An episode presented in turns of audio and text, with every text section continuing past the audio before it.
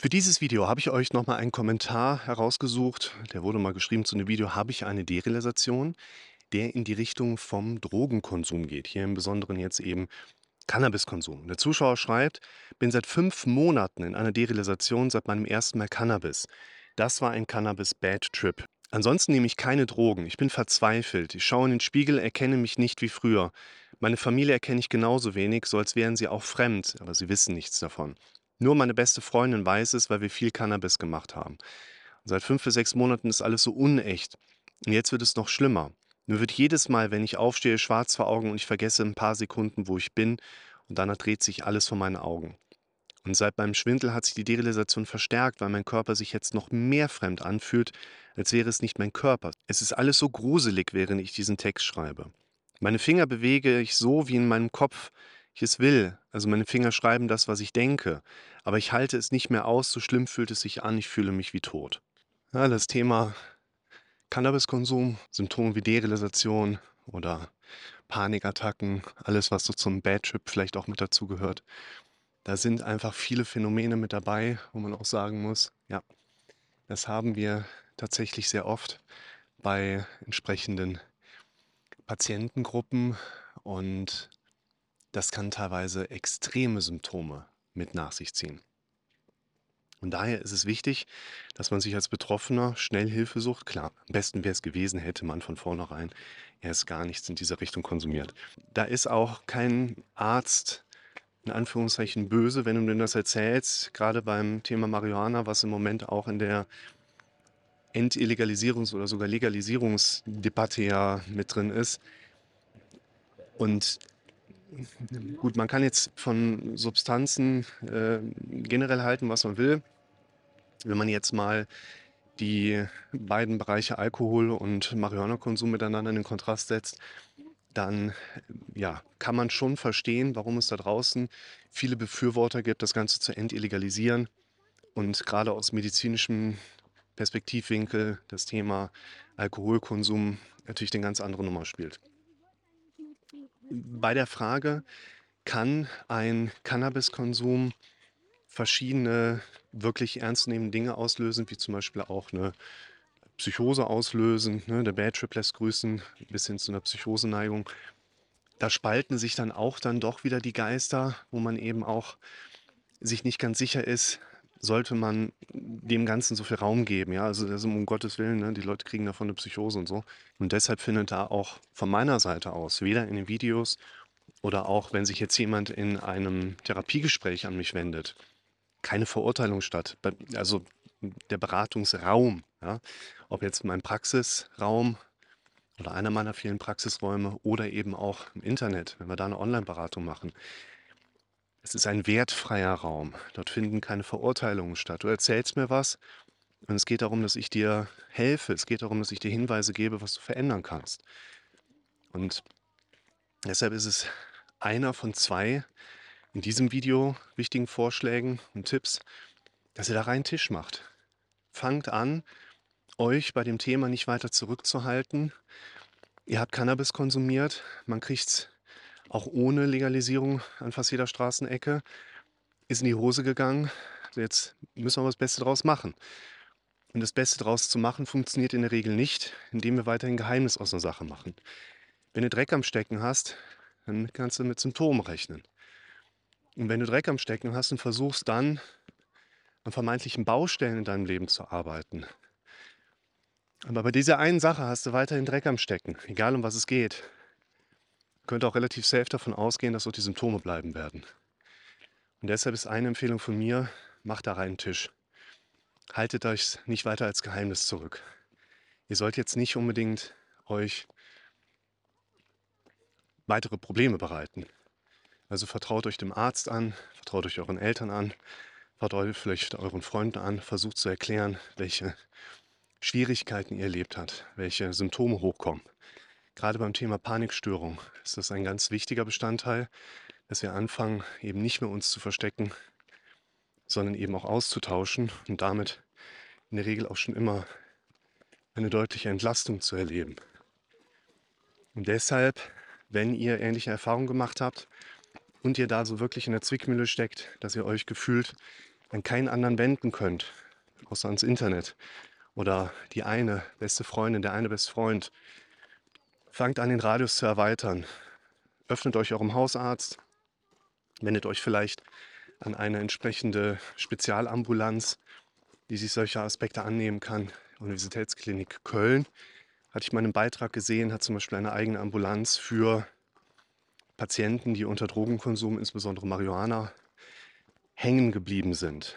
Ja, vielleicht gibt es ja bei euch in der Nähe auch etwas, wo ihr euch mal an eine Beratung wenden könnt. Denn es gibt im Prinzip nach meinem Wissen keinen aktuell wirklich wesentlichen wissenschaftlichen Standard dazu, dass man sagt, dass ein einmaliger Marihuana-Konsum inklusive Bad Trip für den Rest des Lebens euch in eine Derealisation schmeißt. Da gibt es keine Grundlage für. Wofür es aber definitiv eine entsprechende Betrachtungsperspektive gibt, ist, dass zum Beispiel der Marihuana-Konsum oder auch hier als Bad Trip euch auf einer mentalen Ebene so sehr in eine Schleife schicken kann, aus der ihr nur schwer wieder rauskommt erstmal, scheinbar, und dadurch die Symptome chronifizieren und protrahiert sind. Es gibt ja auch ganz viele Patienten, die mit entsprechend Derealisation beispielsweise große Probleme haben, die in ihrem Leben aber noch nie Marihuana konsumiert haben. Es gibt sehr viele Menschen, die haben in ihrem Leben nicht wenig Marihuana konsumiert, aber nie ein wirkliches Problem mit Derealisationssymptomen bekommen.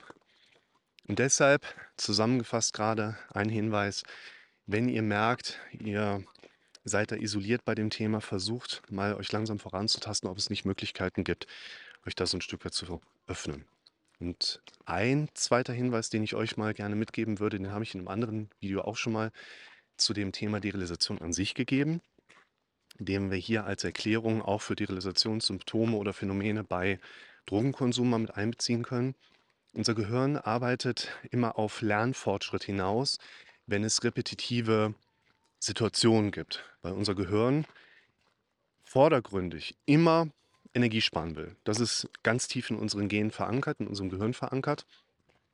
Das heißt, wenn ich die Kids zum Wandern auffordere, kommt immer erstmal noch Nö, weil das Gehirn die Vorgabe gibt, hey, ohne Wandern können wir besser Energie sparen als mit Wandern. Und das zahlreiche Beispiele dafür, es gibt auch keine Faulheit. Es gibt nur bei Menschen quasi wenig Grund ins Machen zu kommen und wahrscheinlich in der Kombination dazu auch eine Umweltsituation, die das Nichtstun duldet. Aber es gibt nicht per se einfach Faulheit.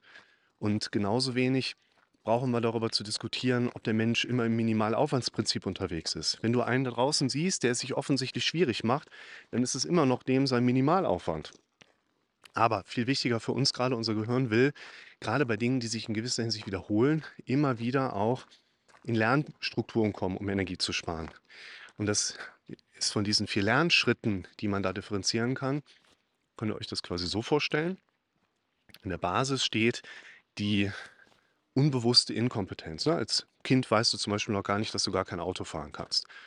Dann bist du irgendwann in deinem Leben, sitzt dann zum ersten Mal im Auto drin, bist dann damit konfrontiert, Auto zu fahren, kriegst dann quasi mit, oh, ich kann es nicht. Bewusste Inkompetenz.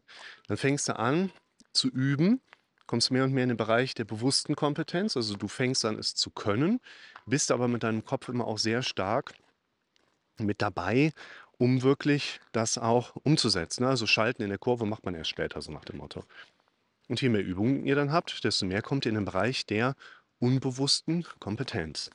Da will unser Gehirn bei sich wiederholenden Situationen immer hin, weil unser Gehirn kann irgendwann von alleine Auto fahren und wir müssen gar nichts mehr dazu tun, und deshalb können wir uns beim Autofahren auch prima Gedanken über anderes machen, weil unser Gehirn fährt ja automatisch. Und die meisten von euch werden, die Auto fahren, das schon mal erlebt haben. Ihr seid dann irgendwo und denkt so, boah, wie bin ich denn jetzt schon so weit gekommen? Boah, hoffentlich habe ich keine rote Ampel überfahren oder so. Und das ist quasi eine Standardleistung unseres Gehirns. Was hat das mit Realisation oder Drogenkonsum zu tun? Immer, wenn wir irgendwas mit unserer Wahrnehmung entsprechend zu tun haben, dann sind wir in der Regel in einem automatisierten Konstrukt unterwegs, wo unsere Wahrnehmung über die unbewusste Kompetenz abläuft. Wir können das und verarbeiten und brauchen uns keine aktiven Gedanken dazu zu machen. Wenn wir etwas verarbeiten, dann in der Regel über die unbewusste Kompetenz. Jetzt kann es aber sein, dass wir über verschiedene Situationen wie zum Beispiel auch hier der Zuschauer mit den relativ heftigen Symptomen schreibt. Ich erkenne mich im Spiegel nicht wieder, meine Familie erkenne ich nicht wieder, Ängste etc. pp.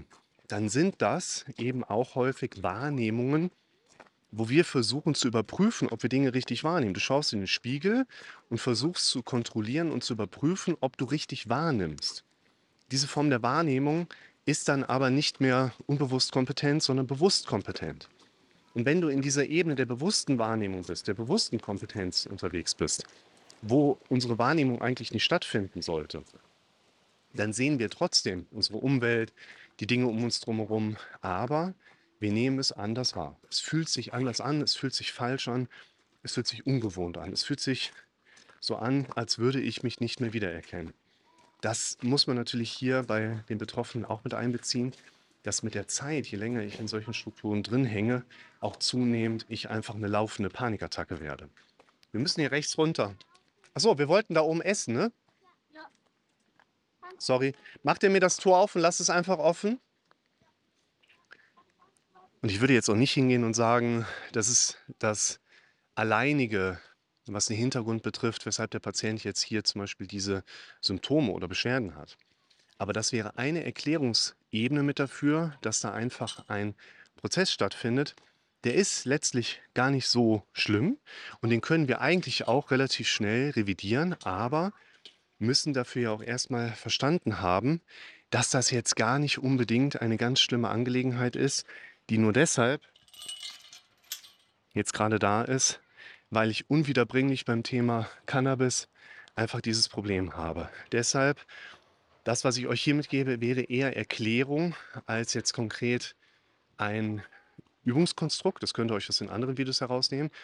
Es wäre aber eher nochmal eine Erklärung dafür, dass die Symptomatik sich zwar sehr, sehr unangenehm anfühlen kann, letztlich aber etwas sehr Unangenehmes und gleichzeitig eher Ungefährliches ist, weil wir einfach nur unseren Kopf mit der Zeit darauf trainiert haben. Und wenn ihr ähnliche Erfahrungen gemacht habt, vielleicht auch Fragen dazu habt, schreibt es in die Kommentare. Es gibt sehr viele Leute mittlerweile hier im Kanal, die sehr gute Tipps geben können und auch ich versuche euch gerne immer neue Perspektiven aufzuzeigen. Ich freue mich auf eure Nachrichten.